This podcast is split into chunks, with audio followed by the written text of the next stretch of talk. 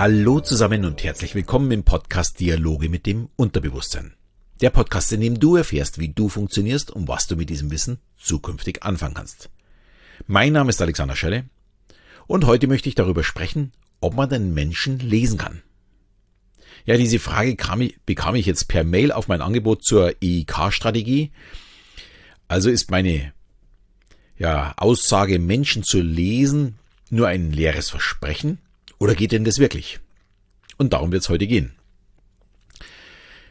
Ja, auch die Resonanz auf meinen kostenlosen Kurs zur EIK-Strategie war übrigens wirklich super. Dafür schon mal vielen, vielen Dank. Und am Montag geht es ja auch schon mit dem ersten Video los. Es gab aber auch ein kleines Problem, das ich hier kurz ansprechen möchte, weil ich tue mir ein bisschen schwer, die Leute zu erreichen. Ich habe sieben Spam-Beschwerden äh, zu meinem Newsletter am Montag erhalten. Und im ersten Moment hat mich wirklich der Schlag getroffen, denn das ist gar nicht so gut für den Server. Und es waren alle automatische Spam-Beschwerden und zwar nur von dem Anbieter Posteo. Ich habe die jetzt mal direkt angeschrieben, also Posteo. Schließlich bekommen diejenigen, die sich ja angemeldet haben, dann auch nicht die E-Mails, um am Kurs teilnehmen zu können.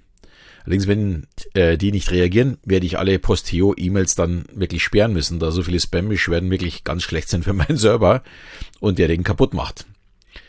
Und ich kann dann überhaupt keine Mails mehr zu meinen Interessierten schicken. Also falls du eine Posteo-E-Mail hast ähm, und hast von mir keine Antwort bekommen, dann bitte nicht wundern, es liegt nicht an mir. Ähm, es liegt anscheinend an Posteo. Ich habe keine Ahnung, woran es liegt oder warum die das machen.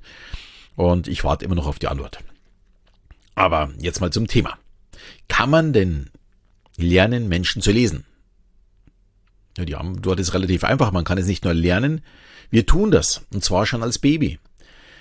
Wenn wir in unserer Wiege gelegen sind und ein Kopf hat sich über uns gebeugt, konnten wir, ohne die Sprache zu verstehen, äh, sofort sehen, ob uns jemand mag oder ob es ein Böser ist. Also dann haben wir halt geweint. Also sprich, als Baby können wir schon tatsächlich Menschen lesen. Und natürlich machen wir das heute auch noch. Daher kommt auch beispielsweise äh, der Rassismus. Wir fühlen uns wohler, wenn jemand Ähnlichkeit mit uns hat. Und dies gilt natürlich auch entgegengesetzt. Ein Afrikaner äh, schaut einen Weißen auch erstmal argwöhnisch an. Also ich war ja mit meiner Familie in sehr, sehr schwarzen Gebieten und da waren wir Weißen dann schon sehr, sehr ungewöhnlich. Und natürlich betrachten die uns genauso wie bei uns vielleicht äh, ein Schwarzer mal angeschaut worden ist. Heute nicht mehr ganz so wie früher, aber vor ja, 30, 40 Jahren war das ja noch nicht so häufig. Und ja, da ist es wirklich in meinen Augen leider Gottes ganz normal. Aber im Anschluss geht es auch darum, wie ist eigentlich der andere gekleidet? Auch da fühlt sich ein Anzugsträger unter lauter Lederkutten unwohl, verständlicherweise. Aber das ist auch andersrum. Einer mit einer Lederkutte wird sich auch unter lauter Anzugsträgern nicht so ganz wohlfühlen. Selbst wenn er vielleicht normalerweise einen Anzug trägt, ist er mit der Lederkutte dann einfach falsch. Er fühlt sich nicht wohl mit den anderen. Das kann man tatsächlich ja, dem anderen ja sehr, sehr leicht ansehen. Und das ist aber nur der erste Blick. Wir können auch sehr leicht die Stimmung an der Mimik und Körpersprache lesen. Frauen sind da im Durchschnitt besser als Männer, weil für sie war es in der Evolution einfach wichtiger, weil sie ja schwächer sind, die Bösen frühzeitig zu erkennen, um frühzeitig äh, ja eine Möglichkeit zu suchen, wie kann ich denn flüchten oder was kann ich denn machen, um den Bösen für gut zu stimmen, um dass mir nichts passiert oder der Familie nichts passiert. Und die Grundvoraussetzung, um Menschen lesen zu können, ist sich überhaupt für andere zu interessieren.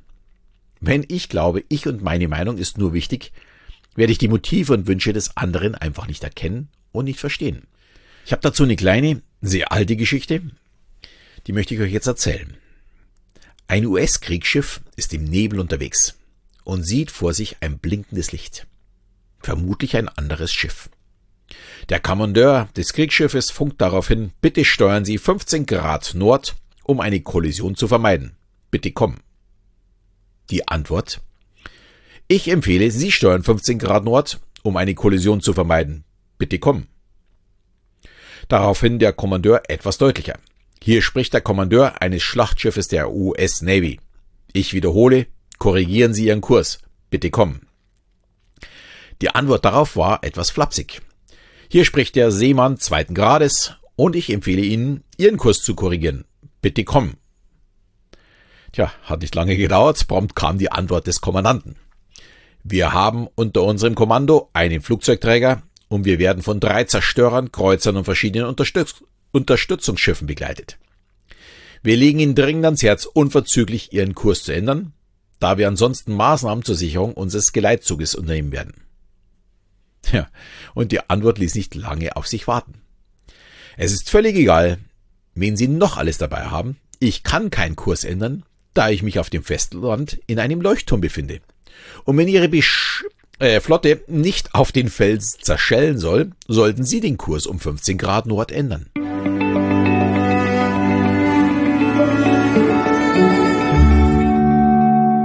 Ja, ist, das ist tatsächlich ein Witz aus den 30er Jahren. Damals wurde wahrscheinlich der Dialog auch noch gemorst und nicht gefunkt. Und mittlerweile taucht die Geschichte ja alle paar Jahre im Internet auf. Und ja, es wurden auch schon einige Medien damit, äh, naja, verarscht, würde ich mal sagen. Und Stephen R. Covey hat es auch in seinem Buch, wie auch andere Autoren, ja, in den Büchern wiederum verwendet. Was möchte uns die Geschichte sagen?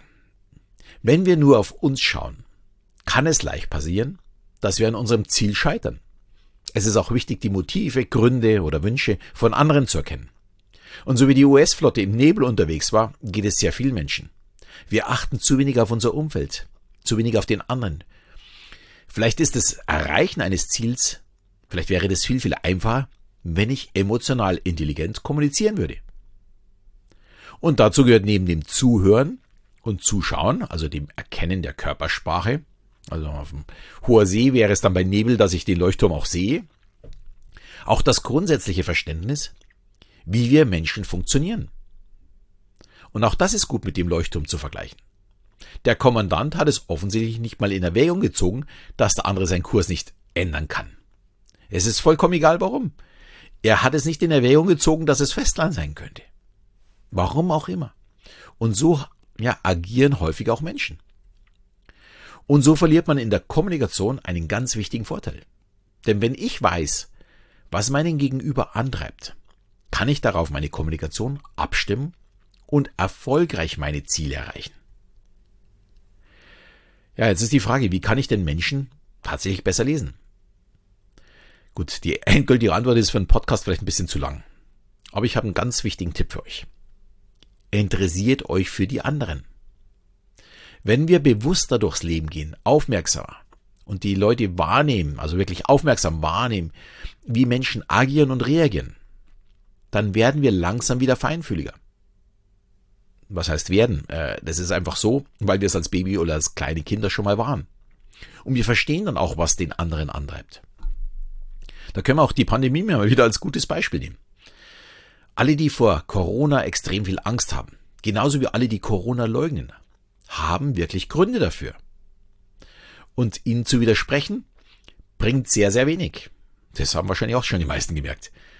Die sind einfach in ihren Gedanken so gefangen und sicherlich äh, nicht durch eine Aussage wie so ein Unsinn, was du sagst, wieder in ein realistisches Denken zurückzubringen. Da braucht man ein bisschen mehr. Ganz spannend war da auch eine Aussage eines QAnon-Anhänger in Amerika. Das war ein oder ist ein gebildeter Mann gewesen, mit dem sie da gesprochen haben. Und im Februar, glaube ich, war es, hat er in einem Interview gesagt, dass er diese absurden, also heute aus seiner heutigen Sicht absurden Verschwörungstheorien mit den blutsaugenden Promis und Politiker, also die Kinder aussaugen, wirklich glaubte. Und jemand, der jetzt nicht diesen ja verwirrenden Verschwörungen äh, glaubt, kann natürlich nur den Kopf schütteln. Es ist einfach viel zu unglaublich, was die da erzählen.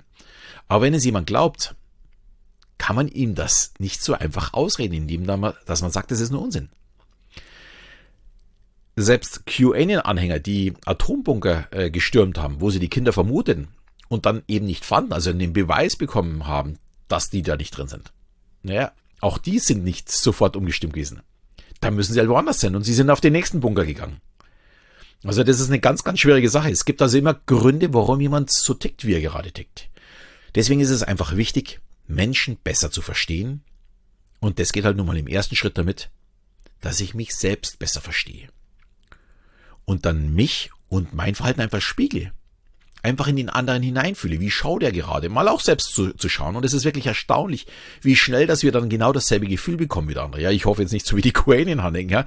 Aber einfach mal schauen, wenn jemand eine bestimmte Mimik macht, die Mimik einfach nur nachmachen.